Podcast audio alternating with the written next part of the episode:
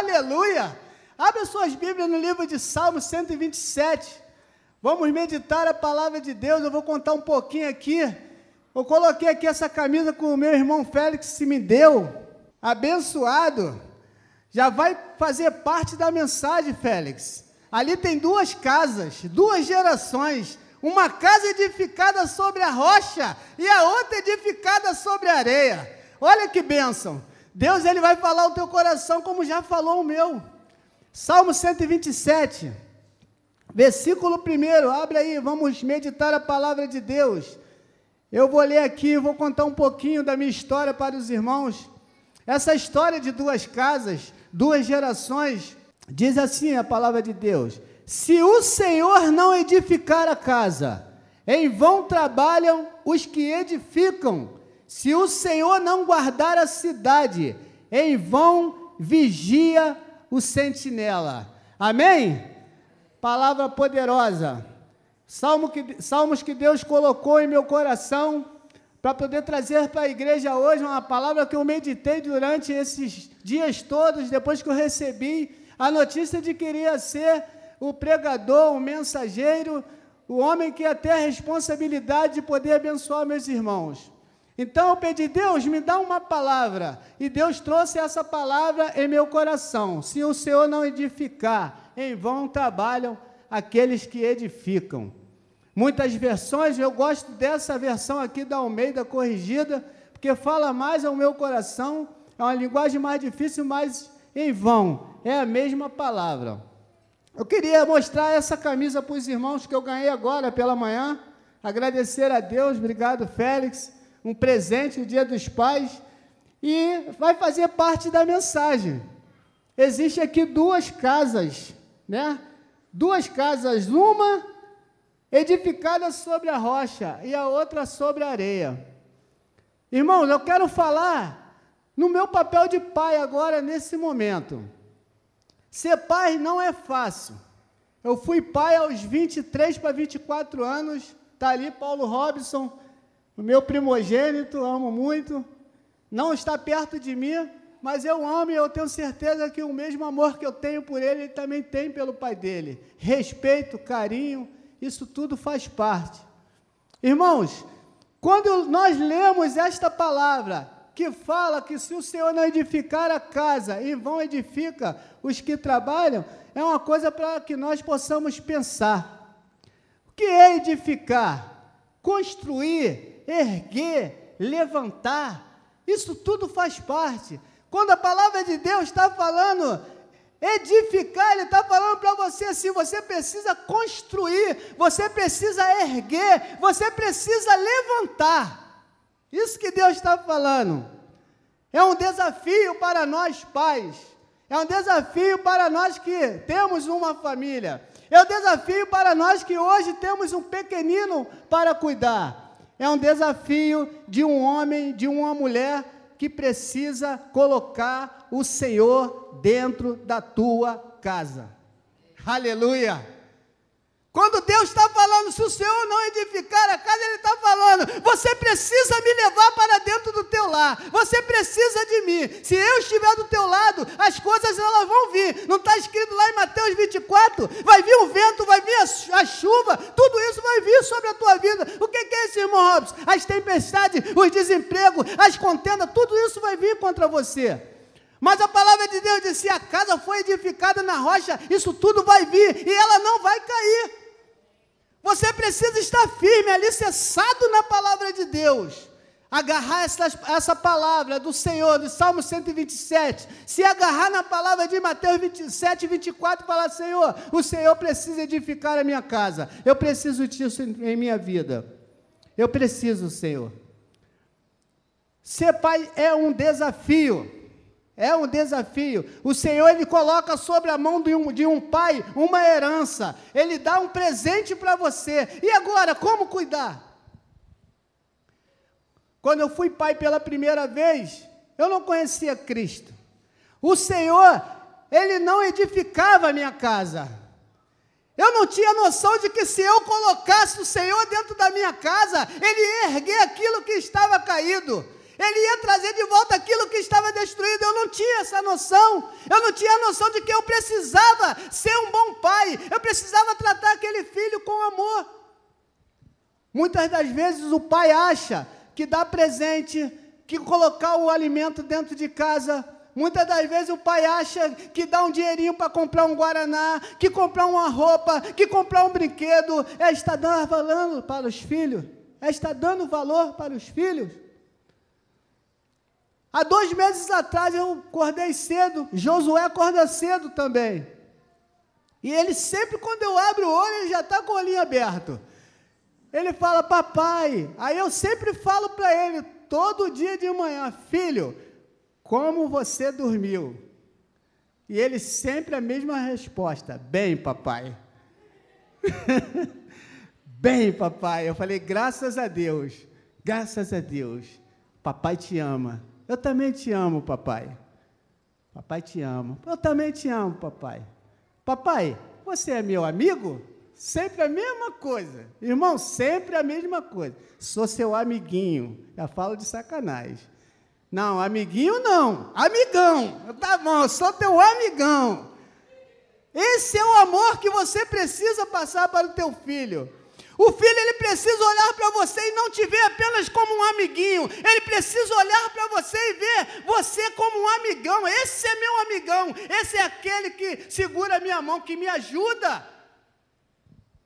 E eu levantei cedo nesse dia, eu falei, Josué, que papai? Papai vai te levar para jogar bola hoje. Ah, papai, então vamos pegar a chuteira, papai. Pega lá, minha mamãe, pega meu short. Mamãe, bota meu short, mamãe, a minha meia. Calçou a chuteira, entramos no carro, fui lá para a olaria com ele. Perto do antigo cinema ali tem uma pracinha logo na entrada. Parei lá com ele, onde meu irmão sempre ia muito lá com os filhos dele. Ninguém na praça. Eu e Josué. Aí, papai, posso levar meu trator? Leva teu trator. Aí levamos. Bola, trator, vamos lá. Seis e pouca da manhã, ninguém na rua. Vai, papai, chuta para mim. Papai, agora eu quero escorregar. Vamos lá no escorrego. Descia no escorrego. Papai, eu quero pegar trator essa terra aqui e botar ali. Vamos lá, ficou todo sujo. Pega lá a terrinha. Papai, agora eu quero chutar novamente. Vamos lá chutar a bola. O cansaço, ele não me desanimou.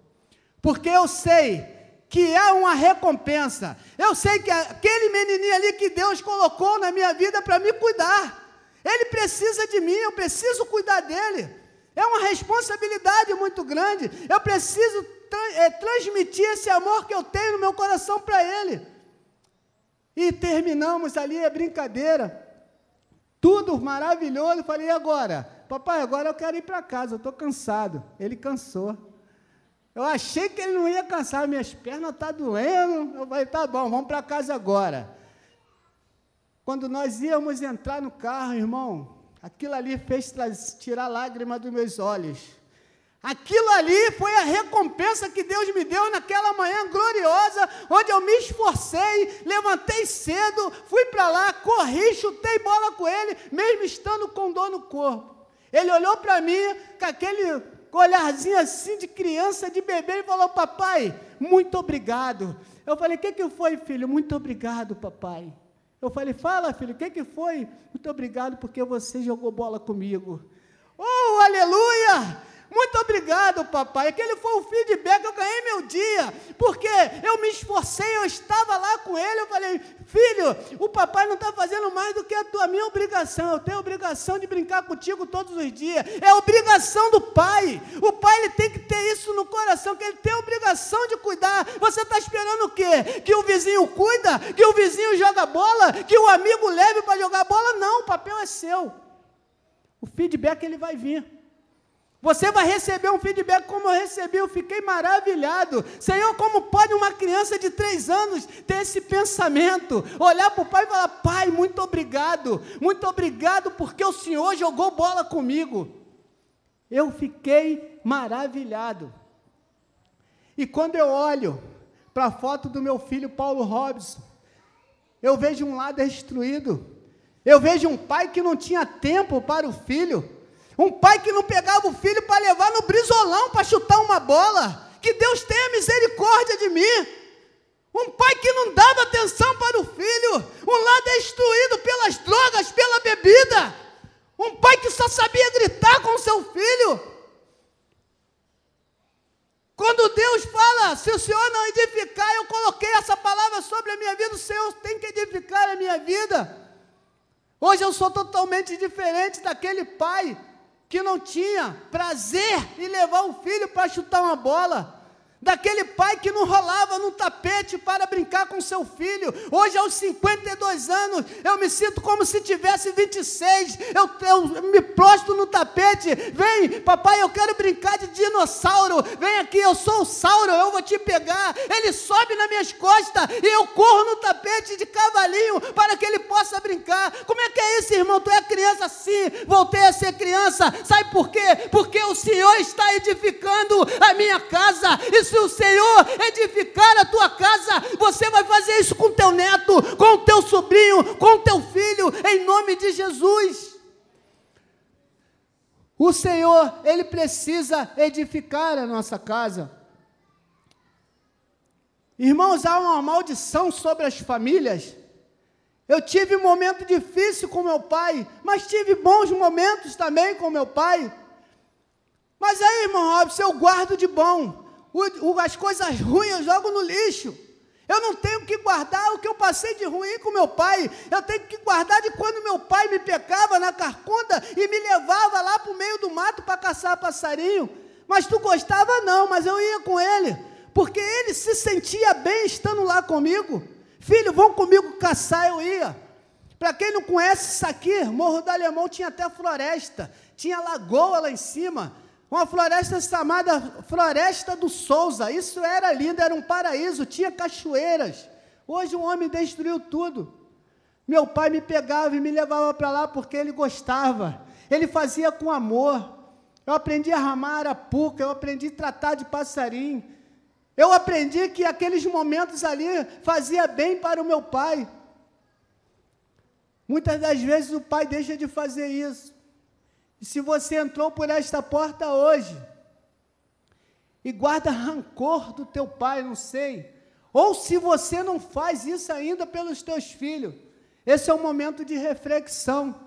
É o momento para você refletir e falar: peraí, eu preciso colocar o Senhor sobre a minha vida. Peraí, isso aqui está caído, o Senhor precisa reerguer. Isso aqui está destruído, o Senhor precisa tratar de mim.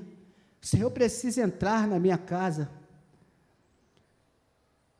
Existem dois fundamentos dentro dessa palavra aqui de, de, de Mateus, capítulo 24. Diz assim: Todo aquele, pois, que ouve estas minhas palavras, Senhor falando, e a pratica, será comparado a um homem prudente que edificou a sua casa sobre a rocha. Caiu a chuva, transbordaram os rios, sopraram os ventos e deram com ímpeto contra aquela casa que não caiu, porque fora edificado sobre a rocha. Quem é a rocha? Quem é a rocha? Jesus é a rocha. Jesus é a rocha. Se você edificar a sua casa sobre a rocha, pode vir isso tudo aqui, o vento, pode vir a chuva, o rio pode transbordar, mas ela não vai cair porque ela está edificada sobre a rocha, que é Jesus. A minha vida tem que estar edificada sobre a rocha. E todo aquele que ouve estas minhas palavras e não as pratica, serão comparados a um homem insensato que edificou sua casa sobre a areia. Caiu a chuva, transbordaram os rios, sopraram os ventos e deram com ímpeto contra aquela casa. Ela desabou, sendo grande a sua ruína. Veja, as mesmas coisas que vieram contra a casa edificada, vieram sobre a casa que não era edificada pelo Senhor. Veio o vento, veio a chuva, os rios transbordaram. A mesma coisa que veio sobre uma casa edificada na rocha, veio sobre aquela que não era edificada sobre a rocha. Diz a Bíblia que aquela que era edificada, ela permaneceu firme. Não caiu. Ela não caiu, porque o Senhor estava sustentando. Talvez você entrou aqui nesta manhã cheio de problema dentro do teu lar. O Senhor está falando para você que Ele precisa ser a rocha, Ele precisa edificar a sua casa, a sua casa precisa ser edificada sobre Ele. E as mesmas coisas vieram sobre a casa que foi levantada na areia. O vento, a chuva, o rio transbordou, e diz a palavra de Deus que aquela casa caiu. Como que está a sua vida hoje? O Senhor é o Todo-Poderoso e é dele que eu estou falando nesta manhã. Precisamos ser um bom pai, um bom pai, um bom pai, um bom marido. Precisamos ser um bom dono de casa, pai de família. Mas precisamos que o Senhor entre em nossa casa. Zaqueu falou: Chamou o Senhor, o Senhor falou para ele: Hoje entrarei na tua casa. Jesus falou que houve salvação naquela casa. Quando o Senhor entra, tem salvação. Leva o Senhor para dentro da tua casa.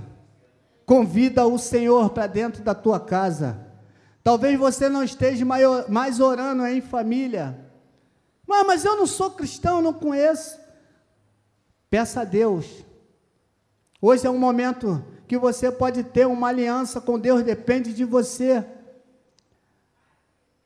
Nós não pregamos para que a pessoa venha entrar aqui, não, tem que aceitar Jesus, não. O Senhor, Ele não arromba a porta. O Senhor, Ele bate. Tu, tu, tu, tu, tu, tu, tu, tu. Ele bate. Tu, tu, tu, tu, tu, tu. Se você abrir, Ele entrará ele ceará contigo, você ceará com ele. Mas, irmão Robson, como você foi como pai com Paulo Robson? Um bom pai. Um bom pai não pode ser um excelente pai. Que Deus tenha misericórdia de mim. Eu não fiz a metade das coisas que eu faço com Josué hoje. Por isso, Deus tem me abençoado como pai. Por isso eu recebo feedback de um pequenino de três anos. Quando abre a boca e fala, papai, eu te amo. Você é meu amigo. Só Deus pode fazer isso. Só Deus pode fazer isso. Eu sozinho não conseguiria. Mas desde quando eu coloquei o Senhor na minha vida, 14 anos eu vou fazer aqui, nesse templo, nessa casa abençoada, junto com meus irmãos. Vi pequeninos hoje aí como Rafael, Conrado, crescer na presença de Deus, Alex, que hoje já nos encontra aqui, Jonathan está ali. 14 anos. Eu coloquei o Senhor na minha vida. Falei, Senhor, entra na minha casa. A partir de hoje tem que ser tudo diferente. Porque às vezes, irmão, você pode ser crente, mas você não deixa o Senhor permanecer dentro da tua casa. Você pode aceitar a Jesus, você caminha, você vem quarta, você vem domingo, você faz até a obra de Deus, mas você não deixa o Senhor entrar. O Senhor ele tem que governar a nossa casa. Ele precisa ser o governador, ele precisa tomar conta de tudo, para que tudo ande de acordo com a vontade dele. Amém?